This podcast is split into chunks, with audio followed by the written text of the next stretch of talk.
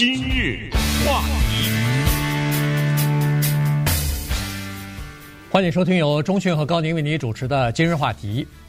在最近呢，这个美中之间的关系呢相当紧张啊，尤其在今年八月份，这个众议院的议长 Pelosi 呃去了台湾之后呢。呃，这个双方之间的关系就变得更加紧张了。所以这一次在 G20 二十国呃集团高峰会在印尼召开的时候呢，人们就特别的关注，说是呃拜登和习近平之间的这个会面啊，可能会不会呃降温啊？可能会不会使得美中之间的紧张关系有所缓和？呃，双方之间呃暂停的一些沟通或者是这个呃协调。呃，可以恢复啊。那么今天呢，我们就来看一下，在礼拜一的时候，双方见面以后可能会发生的一些事情，以及见面的时候双方都说了哪些话。对，两个人的心情啊，应该说还不错哈。原因是呢，习近平这不是刚刚得到了他的第二次连任嘛？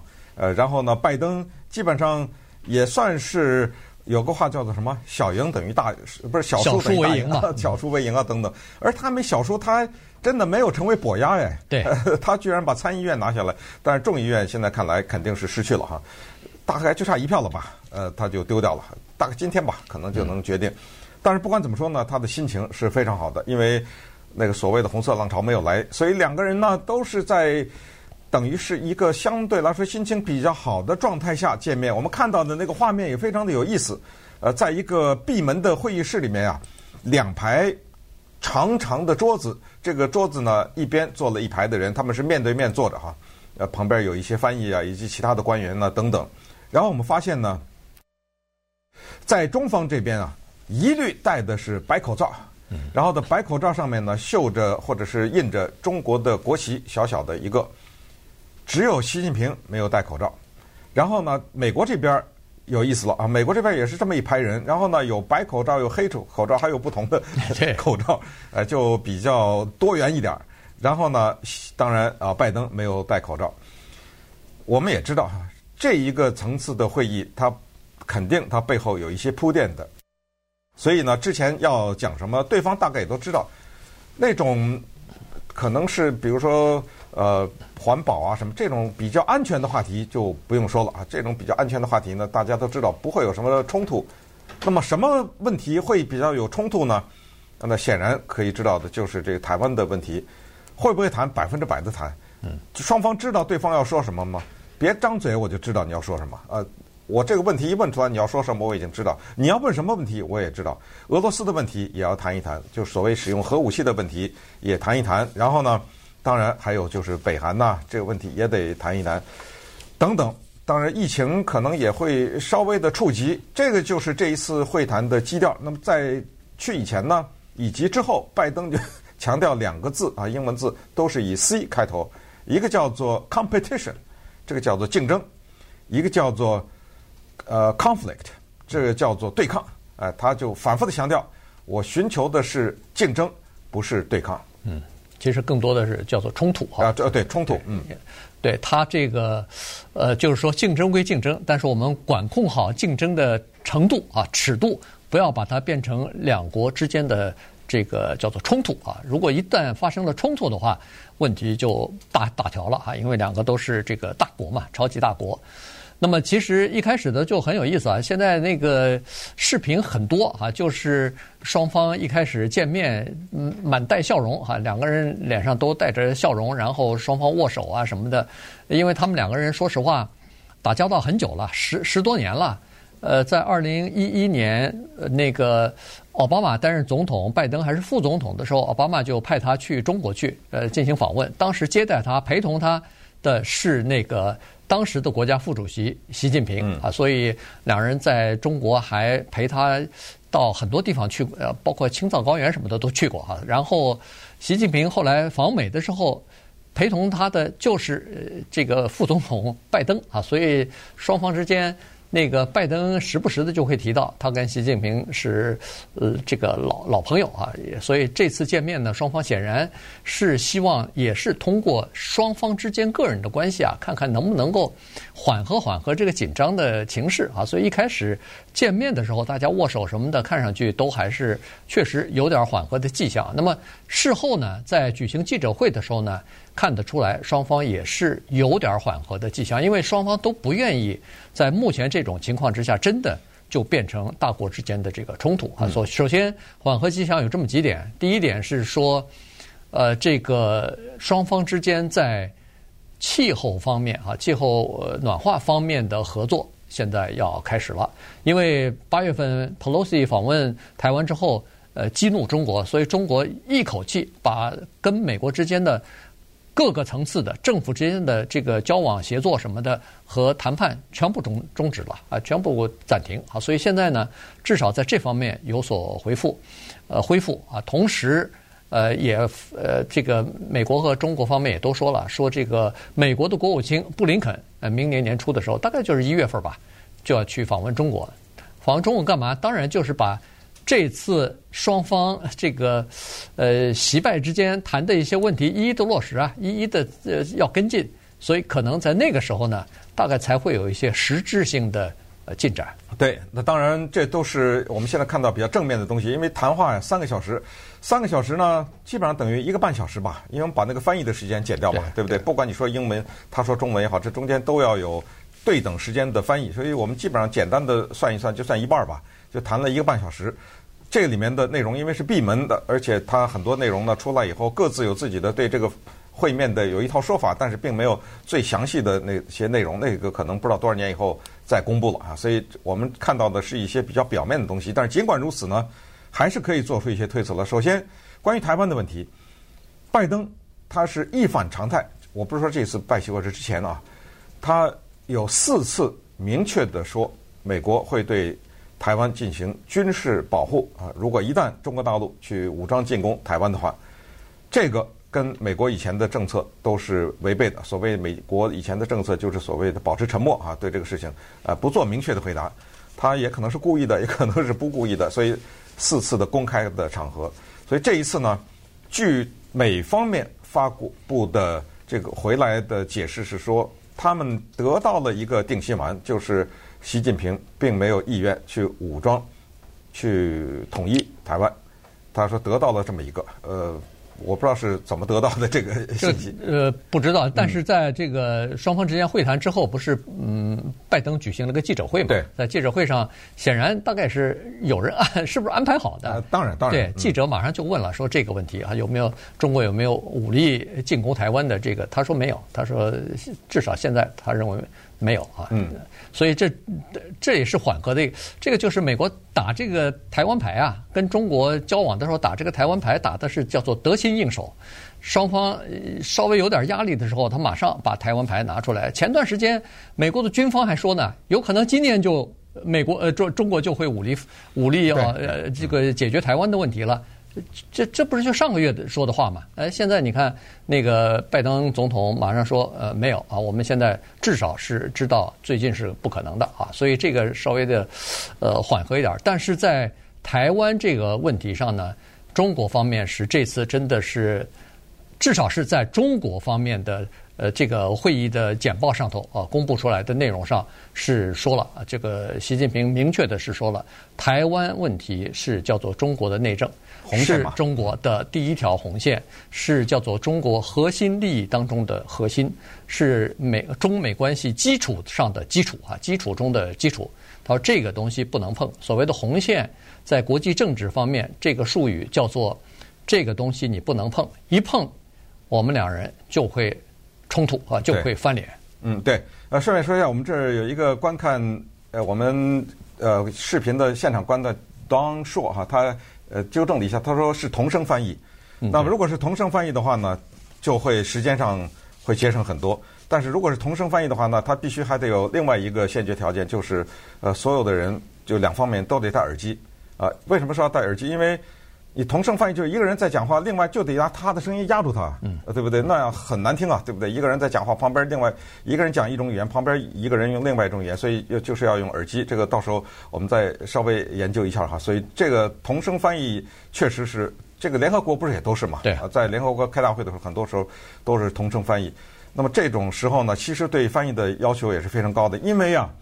这种会谈，那每一个字，对，那每一个字都得研究啊！你为什么用了这个字，没用那个字？呃，你这句话背后的意思是什么？等等啊！所以这个呢，也是一个小的插曲哈，一个挺有趣的这么一个花絮。那么稍等一会儿，我们再看一看这一次的习拜会，当谈到俄罗斯的时候，双方是怎么说的？之前不是德国总理叫奥拉夫吧？呃，呃，舒尔茨，舒尔茨啊，舒尔茨，刚刚去过。那么这个又跟拜登和习近平这个见面有些什么影响？在会谈的时候，这个问题又是怎么提的？今日话题，欢迎继续收听由钟迅和高宁为您主持的《今日话题》。这段时间我们跟大家讲这个昨天习拜会啊，在呃 G 二十就是二十国的工业国的这个呃高峰会之前啊，先举行了一场习拜会，所以。我看是把所有的这个二十国集团高峰会的风头全部压住了，大家都在关注呃中美两国之间到底情况是什么样子。因为尽管是在双方之间的这个会面啊，实际上它呃中美之间这个深刻的分歧和矛盾啊是掩盖不住的哈，因为。在最近这一段时间以来，发生太多的事情了。台湾的问题，这个呃军事科技方面的竞争和高科技，呃美国和盟国对中国的这个封锁控制等等哈，限制呃非常的多。那么在上个月的时候，美国还专门呃发表了一篇一个这个国家安全战略呢，四十八页的国家安全战略，就把中国列为叫做战略对手。他们就认为说，中国是在经济上、军事上、科技方面、外交方面，呃，有能力和美国进行竞争，而且这个有可能可以重塑国际秩序的这么一个大国啊。所以这次你看，那个习近平在讲话的时候，明确就对这个问题，他提出了说了这么几点。他说：第一，美国呃，这中国从来不寻求改变国际秩序，呃，不。干涉美国的内政，然后无意挑战和取代美国，他这三点就是针对美国的那个就是战略策略哈，国家战略呃策略讲的。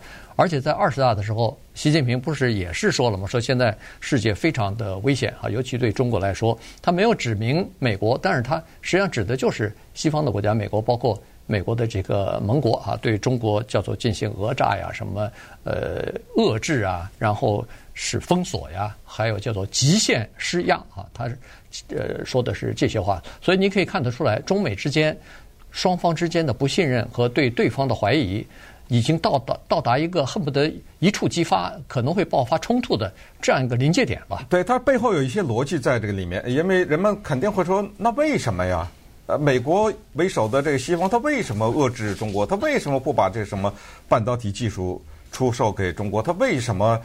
甚至有那么一个词叫脱钩嘛，对不对？他为什么在做？他他什么原因呢？他这个背后，那么这方面呢，就是刚才说的两边的矛盾所在。一方面，他是说我的这个技术提供给你以后，那你把它用在军事上面，晶片技术啊，什么半导体技术，你用在军事上面，然后你用来去武装威胁台湾，或者是周边的这些国家，同时。哎呀，这不是听了很多的嘛？关于人权的问题啊，新疆啊等等，甚至是国内的这种言论自由的问题啊，这个也是一个情况。那么同时呢，就是还有中国，我们因为中国这个清零这个政策呀，实际上那个在国际上也是有些影响的啊，在国内也听到一些抱怨，同时对整个的全球的经济，你能说没有影响吗？所以在这个大的环境之下，美国对中国的指责就是叫做呃。呃，局部或者地区性的霸权啊，比如说你用你这些武力呢来威胁周边的国家，还有呢，就是破坏国际经济的规则啊，很多的事情，包括偷窃技术啊，大家可能也嗯最近看到的一些报道，其实在美国国内，呃，美国的主流现在不怎么太报道，但是还在抓呢，抓那个中国的一些科学家啊或者学者在这儿的，呃。以间谍的名义啊，把他们抓起来等等，这个情况还是在发生啊。所以在这种情况之下，那么美国就说什么呢？他的逻辑啊，我们看他这背后逻辑就是，请你改邪归正啊，对不对？你同意不同意他的说法？但是这个是美国的逻辑。你现在在往一个错误的道路上，请你在人权方面，请你在经济方面，请你在法律方面，请你在军事等等这些方面呢，呃，要做一些修正。所以就是习近平说我没有啊，对不对啊？所以他才说的那些话，呃，我们从来没有要改变世界秩序。呃，说到这儿呢，顺便说一下，这个美国的前国务卿 Henry Henry Kissinger，呃，去年吧还是前年，呃，刚刚出来了一本书，呃，跟大家推荐一下，就叫。World Order 就叫国际秩序，或者叫世界的呃秩序啊。这个书它它这个非常的广，从历史上来探讨这件事情。那么这就是大的背景。那在这个大的背景之下，就冒出来一个俄罗斯和北韩。北韩呢，相对来说不是那么严重。俄罗斯呢，因为这不是在开战之前，普京跑到中国去跟习近平有个见面嘛，又示好啊，又发表些声明什么之类的。可是当这个德国的总理。Scholz 去的时候呢，习近平突然说了这么一句话，他说：“我们反对任何用核武器威胁或者使用。”他说了这个话，嗯，这话说给谁听？咱咱们心里知道。所以拜登呢，希望这次习近平也跟他说这个话，嗯，据说啊，没说，对，据说呢，呃，因为拜登说你习近平，你给我说了这个话以后，得了，马上我大幅的报道，普呃，普京，你听清楚点啊。人家中国是这样，你你要使用核武器，你变成人民公敌，全世界人类的公敌。但是他是，据说中方是说，这是一个非常复杂的问题，不可以用简单的方式处理，大概是这么说的吧？对对，而且说，呃，好像有三条哈，一其其中一条就是刚才你所说的，这是一个非常复杂的问题，不能简单处理。第二条就是有还有一条就是。大国之间要避免冲突啊，只是那说的就是俄罗斯跟呃美国之间呀，大家都应该不不要进行冲突，因为这一冲突可能就是就是世界大战了哈，可能就是非常严重的这个后果了。那在这个问题上是这样，在呃朝鲜问题上，拜登可能也想让中国施加点影响力吧，说朝鲜不是最近一一一直在要不试射飞弹，要不就是什么进进行核子试爆之类的这些东西，所以呃这个。在朝鲜半岛无核化这个问题上，中国可能跟美国也有共同利益吧。中国也不想这个朝鲜半岛有有核子武器，有有核子大战爆发，因为离中国太近了，对中国的这个影响会非常大的哈。所以包括难民啊什么的，你看现在乌克兰周边的这些国家，哪个国家没有难民的问题啊？都乌克兰的这个逃离出来的人，不就跑到这些国家去了吗？他其他地方，他跑到美国，他跑不来啊！呃跨着大西洋和太平洋的过不来，他只好在周边的这些国家哈。所以这个影响，说实话也是比较大。另外呢，就是说，恐怕这个你看，在谈判桌上坐的人，你就可以看得出来，美国跟中国之间，你看在这个问题上还是有点区别。美国这方面做的是国务卿德林肯在呃。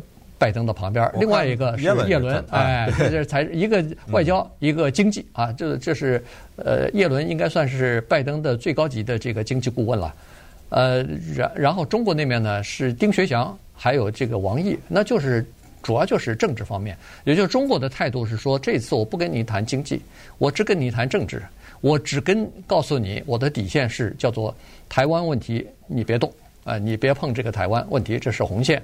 其他东西我们都可以谈，台湾问题没得谈啊，这大概是要表达这样的一个立场。那拜登呢，估计是逐渐的要和中国谈贸易，谈这个呃经济啊。这个呢，就跟他两年以后，就是二零二四年要选连任，恐怕也有点关系。如果要是在这方面，比如说双方之间的贸易呃有点缓和，又重新呃这个恢复一点这个双方之间的。